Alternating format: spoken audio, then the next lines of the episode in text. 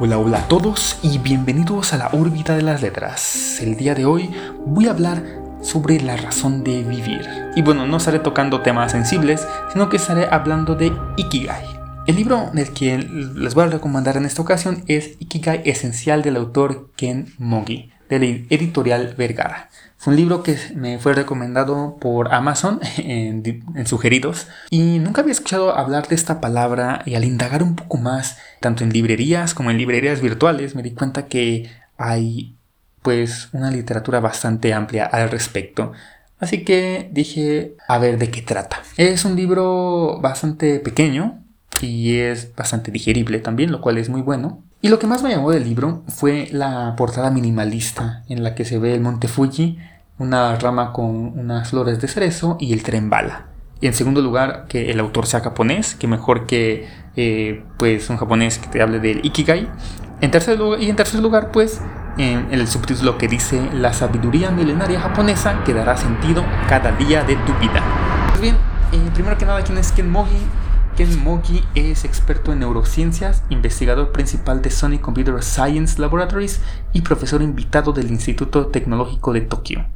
Mogi fue el primer japonés en hacer un TED Talk y sus obras han sido empleadas a menudo como fuente para los exámenes de ingreso a la universidad. Y bueno, pues este libro eh, explora el concepto japonés de Ikigai, que pues ya dije mucho la palabra Ikigai, ¿qué significa? Pues se puede traducir aproximadamente como la razón de ser o el motivo para vivir.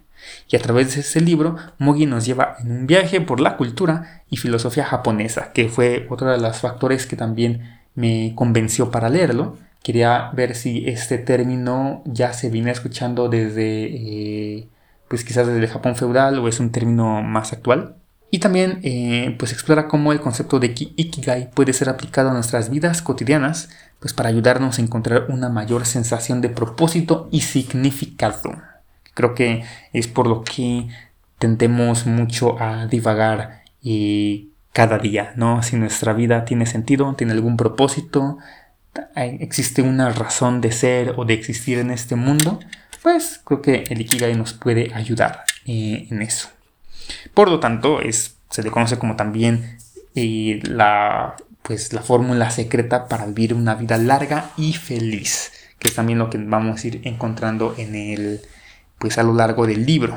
Si alguna vez han visto estos diagramas de Venn en, en las que te dicen que si eres bueno en algo y lo amas es pasión, si lo amas y es algo que el mundo necesita es tu misión, si es algo que el mundo necesita y te pagan por ello es tu vocación y si eres bueno por eso y te pagan por ello es tu profesión. Y si juntas todas esas cosas si juntas la pasión tu misión tu vocación y tu profesión has encontrado básicamente el ikigai. Bueno es un diagrama popular eh, ven no sé si alguna lo han, visto pero básicamente es la forma de resumir eh, ese concepto japonés. Y evidentemente no es una idea pues nueva, no es innovadora, no es la, medicina milenaria para curar la depresión ni para que seamos eh, exitosos en la vida, pero es un concepto que tiene mucha, una solidez muy, muy grande y que tan simple como se ve tan simple, pero pues a fin de cuentas es difícil de lograr. Y podríamos salir a la calle y preguntarle a cuántas personas sienten que lo que hacen es su pasión o su profesión siquiera o su vocación o su misión, eh, pues no creo que, juntemos muchas personas realmente y, menos en estos momentos de, turbulencia que hay en el mundo. entonces pues vamos a ver qué, de qué más nos habla eh, este libro. Eh, el, libro se, el divide en varios capítulos, cada uno centrado en un aspecto particular de, del Ikigai. Básicamente nos, lo que nos va a decir es que hay cinco pilares. Entonces, el pilar número uno es, comenzar eh, de poco a poco o lo que es lo mismo empezar con humildad. El segundo pilar es renunciar al ego o liberarse de ti mismo. El tercer pilar es la armonía y sostenibilidad. El pilar número cuatro es el placer de los detalles. Y el pilar número 5 es ser consciente del momento presente, del aquí y el ahora. Y el libro obviamente pues nos va a hablar en cada capítulo de cómo se, aplica en la vida cotidiana, en la vida diaria de los japoneses. hay unos ejemplos y bastante curiosos que vale la pena mencionar. Por ejemplo, habla de un propietario de uno de los restaurantes de sushi de tres estrellas Michelinos. Estamos hablando de ya algo bastante top. y explica cómo este ese propietario llamado Jiro Ono disfruta sirviendo de sushi a la perfección a sus clientes porque quiere clientes satisfechos. satisfechos. Y actualmente el, propietario tiene 91 años y una vez dijo que podría morir mientras hacía el sushi que amaba. Y pues creo que no hay mejor ejemplo que o mejor forma de ilustrar que tiene que tu vida tiene un propósito, tiene un ikigai. También habla de un maestro de karate de 102 años de la isla de Okinawa que dijo que su ikigai es nutrir el arte ese arte marcial, para, básicamente para eso se dedica.